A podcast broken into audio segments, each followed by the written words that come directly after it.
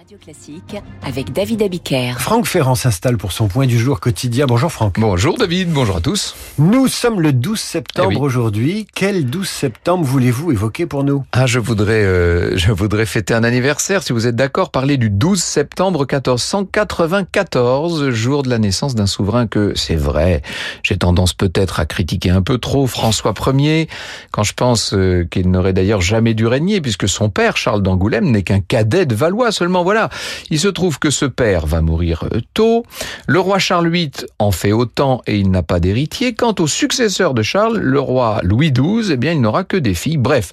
En définitive, c'est le jeune cousin François qui va donc monter sur le trône. Il a 20 ans, il arrive sur le trône le 1er janvier 1515, ça c'est facile à retenir pour les écoliers.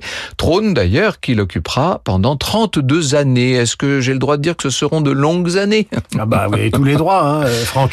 Euh, François Ier qui fait partie de ces rois dont le physique est reconnaissable, Ah oui. une armoire à glace. Oui, oui, c'est vrai. C'est un géant. hein. Il, est, euh, il est très grand, il porte beau.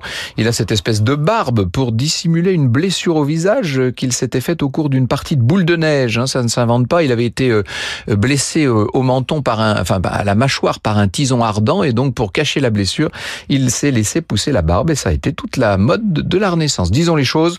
François est un monarque brillant, sympathique.